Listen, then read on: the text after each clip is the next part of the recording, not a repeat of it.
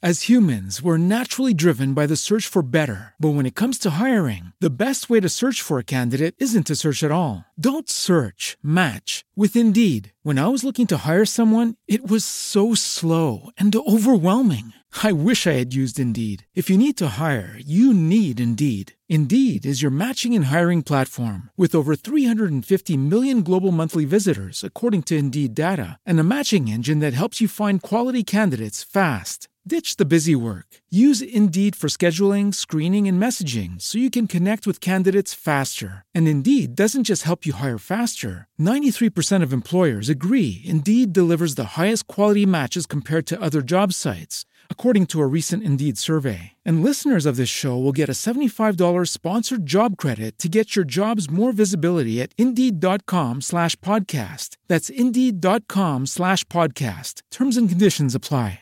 Hello, it is Ryan, and we could all use an extra bright spot in our day, couldn't we? Just to make up for things like sitting in traffic, doing the dishes, counting your steps, you know, all the mundane stuff. That is why I'm such a big fan of Chumba Casino. Chumba Casino has all your favorite social casino style games that you can play for free anytime, anywhere with daily bonuses. That should brighten your day a little. Actually, a lot. So sign up now at chumbacasino.com. That's chumbacasino.com. No purchase necessary. VGW Group. Void were prohibited by law. See terms and conditions. 18 plus.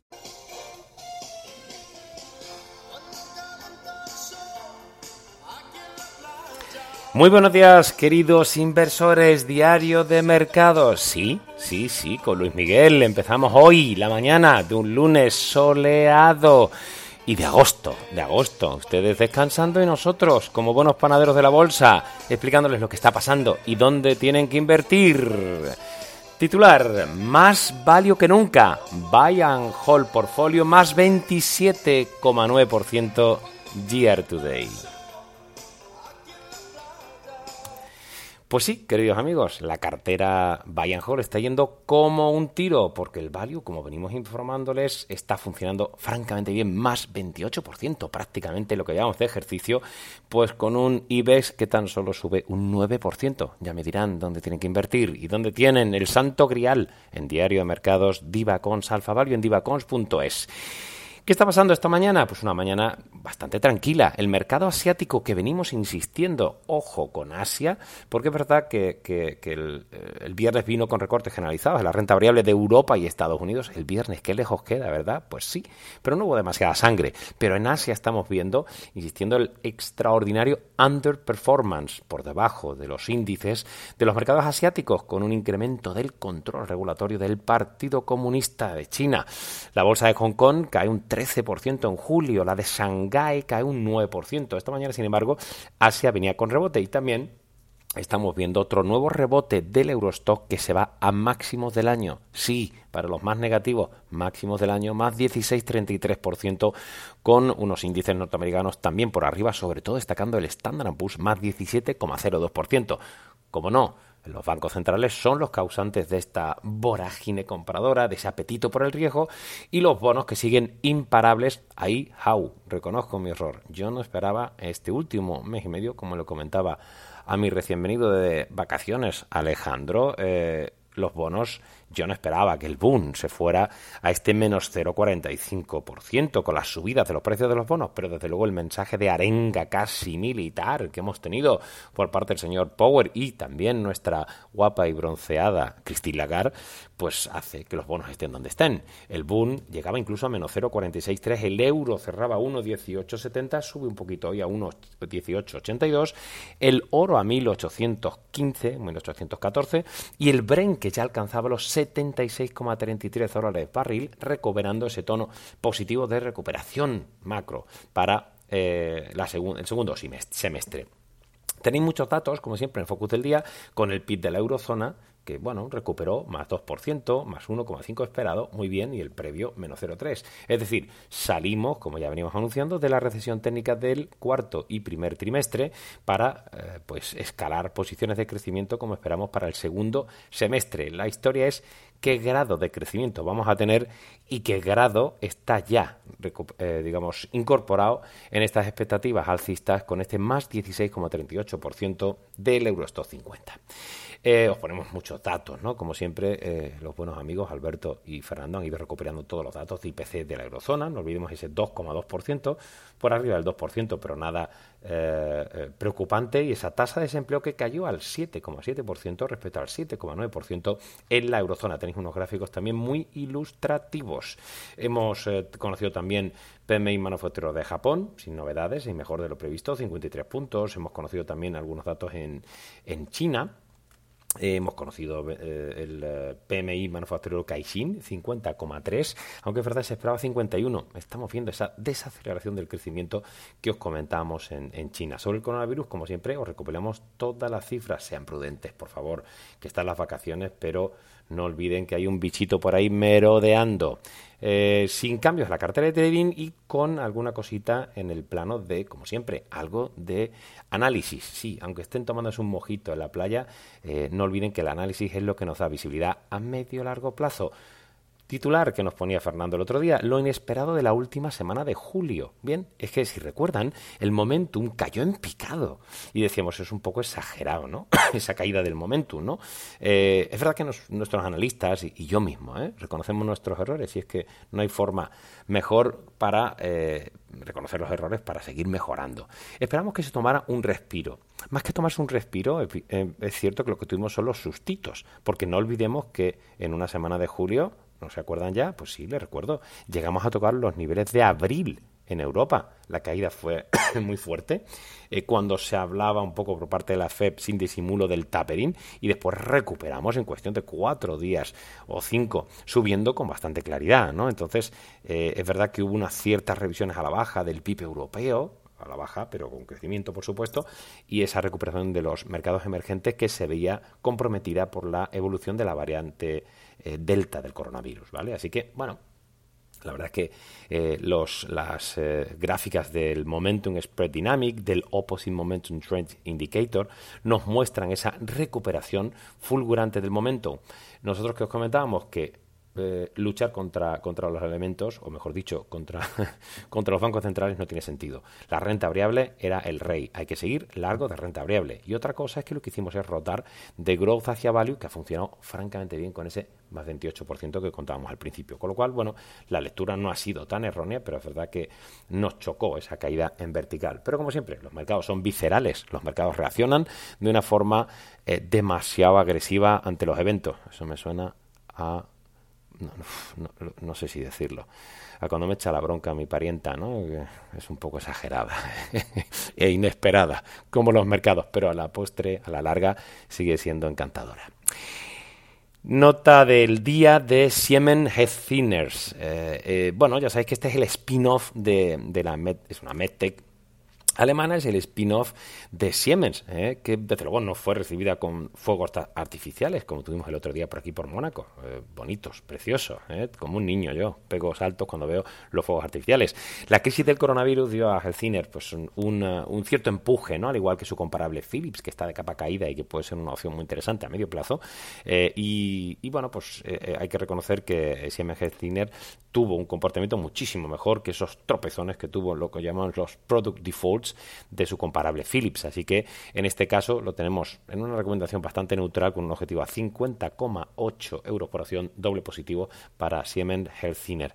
Eh, tenéis la comparable con Royal Philips, por supuesto, y ver cómo lo ha hecho especialmente mejor. La historia es que, claro, eh, se ha convertido en una especie de posición favorita de muchos inversores y cotiza un PER por arriba de 35 veces, que ya empieza a ser algo agresivo. De ahí nuestra recomendación bastante más neutral con un reducir con un menos 8% de potencial. Habrá que esperar, pues lo típico, algún eh, tropezón para tomar posiciones. Eh, tenéis como siempre actualizadas las carteras. Como buen eh, lunes tenéis también toda la visión sectorial con el overview, con los performance, con el market cap, con recomendaciones sectoriales, con el valuation ratios, con el PER, earning growth, price to book value, yield, la rentabilidad por dividendo de cada sector, el momentum, los earnings, los risk ratios y, por supuesto, como siempre, todos los días los cambios de opinión, eh, variaciones de EPS, de estimaciones de BPA, target price, momentum price y el Credit Risk Change.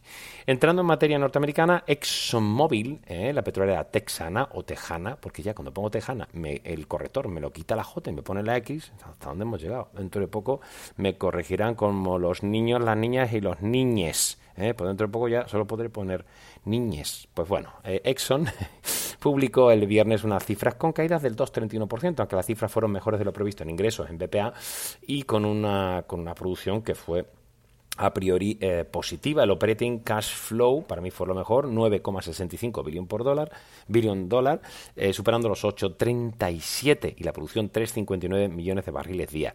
Eh, también tuvimos Chevron, la antigua Chevron Texaco, que también dio una cifra bastante interesante, con un free cash flow from operation de 7 billion, un programa de comparaciones de 2-3 billion y cayendo un 0,74. tuvimos Colgate Palmolive, ya sabéis.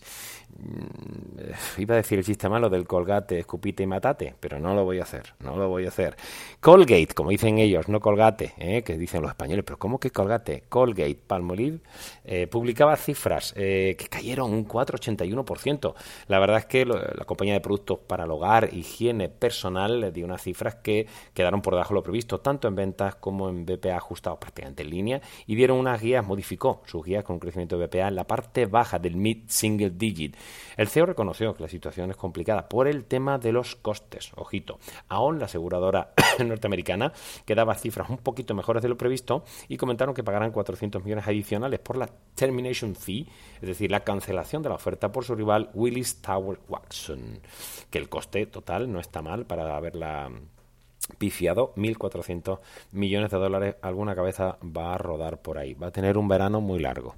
Procter Gamble, eh, para vosotras que utilizáis esos productos que huelen tan bien. La compañía estadounidense de productos del hogar, higiene personal, desvelaba una cifra que fueron cotizadas con subidas de casi el 2%, bien, de 18,9 billón, superando las expectativas. También el BPA estuvo bien y esperaban unas ofertas orgánicas eh, bastante potentes. ¿no? Yo creo que eh, fueron unos resultados bastante interesantes. También el fabricante estadounidense de Mac maquinaria para la construcción y equipos de minería, que tiene menos clavur que en Procter Gamble, pero Caterpillar lo hizo un poquito peor. Menos 2,73, las ventas no estuvieron tan mal, prácticamente en línea con lo previsto, al igual que a nivel de BPA, eh, pero bueno, es verdad que el tema de los márgenes se está moderando, según reconocía la compañía, informó de una menor demanda en la construcción en China, aunque sigue viendo que se mantenga fuerte por lo que resta del año, pero mm, cuando ya una compañía te está diciendo, oye, que lo mejor aquí, pues como que, mm, ¿sabes? Entonces el mercado toma beneficios. Advie o Advie, la farmacéutica de Chicago, publicaba también cifras que fueron recibidas con recortes del 2,16. El CEO comentó que la integración con Allergan progresa satisfactoriamente, elevó las guías de BPA pero no fueron suficientes, a pesar de que tanto ventas netas como BPA fueron un poquito mejor de lo previsto. Johnson Control International, no confundir con Johnson Johnson. ¿eh? Eh, Johnson Control es una compañía tecnológica ¿eh? y daba a conocer unos resultados que bueno, tuvieron ligeras caídas del 0,25, pero en realidad un crecimiento de las ventas netas del 19, un BPA bastante en línea con lo previsto, subieron objetivos de BPA recurrente, no estuvieron tan mal. VF Corporation, que tiene nombre de cadena de radio, pero no lo es. VF Corporation es una compañía textil anficada en Denver, que publicaba unas cifras y que fueron recibidas con caídas del 5-14%. Quizá mejor cambiar el dial. ¿eh? Cada vez me parezco más al, este, al, al Prat.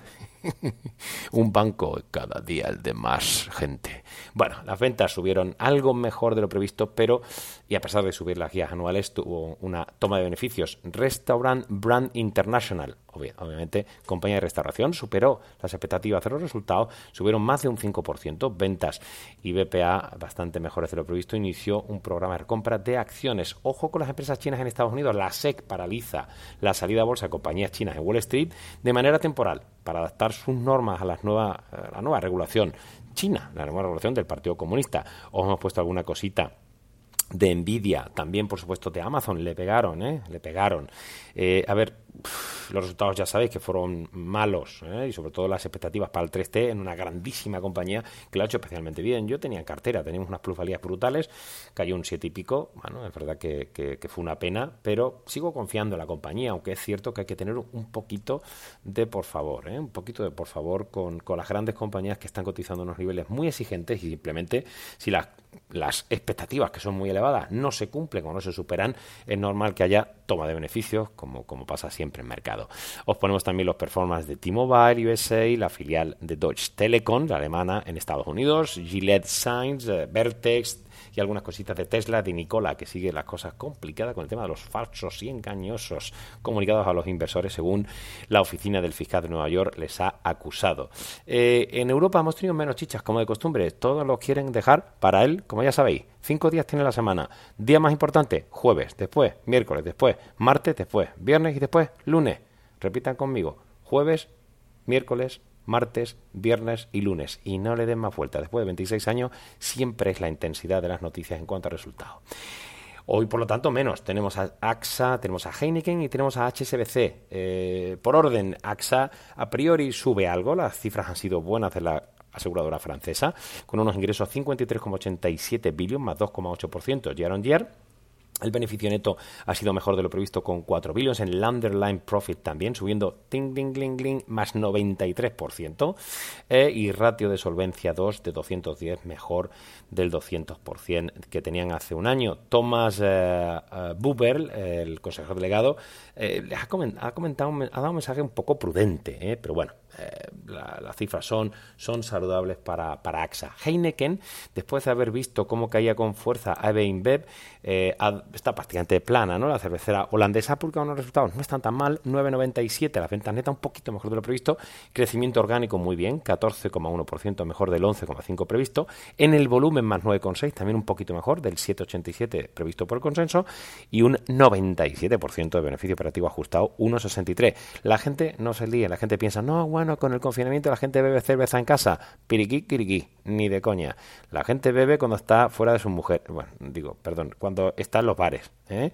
en su casa consume mucho menos y consume mucha más marca blanca, sí, esa del día que no sabes ni, ni cómo pronunciar, pero la compran. Y después, sin embargo, los bares, y ahí es donde tienen los márgenes las compañías de cerveza. Quédense con esta historia, que eso siempre funciona y no es tan eh, previsible para, algunas para algunas personas. Bueno, pues de ahí que los beneficios después del desconfinamiento hayan funcionado mejor para el sector. Eh, proponen un dividendo intermedio de 0,28 euros por acción y han reafirmado las guías anuales. HSBC sí que sube, sube el Banco Británico Asiático, que ha desvelado unos resultados del 2T y del 1S, que han estado bien, un poquito peor por debajo, ligeramente solo en el ratio de, de, solvencia. El BAI ha estado bien, hablando de un dividendo intermedio de 0,07 dólares por acción.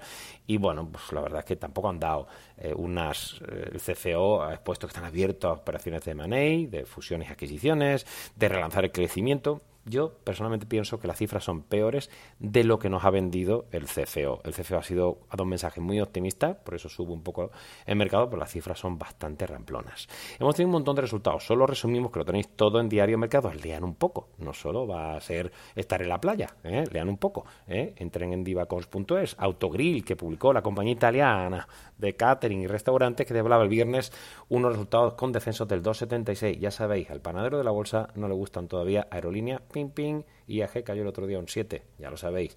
Hoteles, compañías de catering, restaurantes, etcétera, porque los pobrecitos míos, aunque no es culpa de ellos, situación bastante complicada.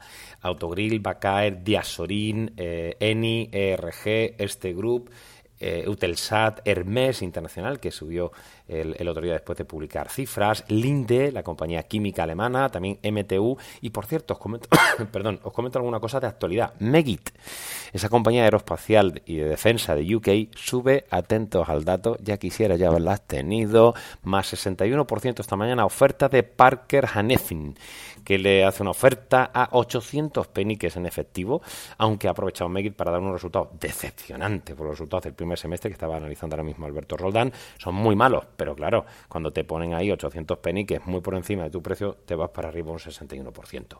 Hemos tenido que Bonovia, la inmobiliaria alemana, sube este domingo pasado, subía la oferta por su rival Deutsche Wohnen hasta 19,1 billón euros, 53 euros por acción, en efectivo un euro más de la oferta que lanzara y que no alcanzó el capital exigido del 50% de aceptación y fracasó. La mejora del precio eh, viene eh, aparejada con una ampliación de capital si, si, se llega a ese, a ese éxito. Daimler, la automovilística alemana, que aprobó el spin-off, la segregación de Daimler Truck, de la filial de camiones, etcétera, que ya os hemos ido comentando durante un tiempo, se someterá a votación de los accionistas en la próxima junta extraordinaria fijada para el 1 de octubre, cuando ya empiece el frío. Sector bancario, la EBA, Autoridad Bancaria Europea, publicó el viernes tras el cierre, como venimos informando, de los test de estrés importantes a los 38 bancos, cuatro de ellos españoles. Ya sabéis que la EBA, la Autoridad Bancaria Europea, hace estos test de estrés a los big players, a los grandes bancos, dentro de los 89 bancos revisados por el BCE. Eh, bueno, la resistencia, la prueba de resistencia en este test reveló que el sector financiero de la eurozona es resistente ante un escenario macroeconómico difícil. La verdad es que hay que decirlo todo. Con esta crisis del coronavirus, los bancos no han sufrido una crisis bancaria, no hemos tenido una crisis financiera, ¿eh? que es lo que sí tuvimos hace más de 10 años y provocó tambalearse a los mercados. Entonces, hay que reconocer que aunque eh, se drenaba negocio a los bancos, han sido especialmente eh, bueno, exigentes con esos ratios de solvencia, ¿no? Chapo, hay que reconocer que esto ha funcionado. Tenéis todos los datos de, de coeficientes, de liquidez, etcétera, como pues bueno, eh, los resultados son satisfactorios, ¿no? Y también, ojo a Allianz. Nuestros analistas comentan esta mañana un artículo de Financial Times que sugiere que Allianz tendrá problemas para defender su posición en las demandas en Estados Unidos por las pérdidas de los inversores institucionales en los fondos Allianz Structure Alpha Funds. Eh, la magnitud de la cifra no se cita, pero se sugieren miles de millones de euros. Cuidado, cuidado con Allianz. Tin, tin, tin, parrilla al rojo vivo. Evitarla de momento para evitar sorpresas.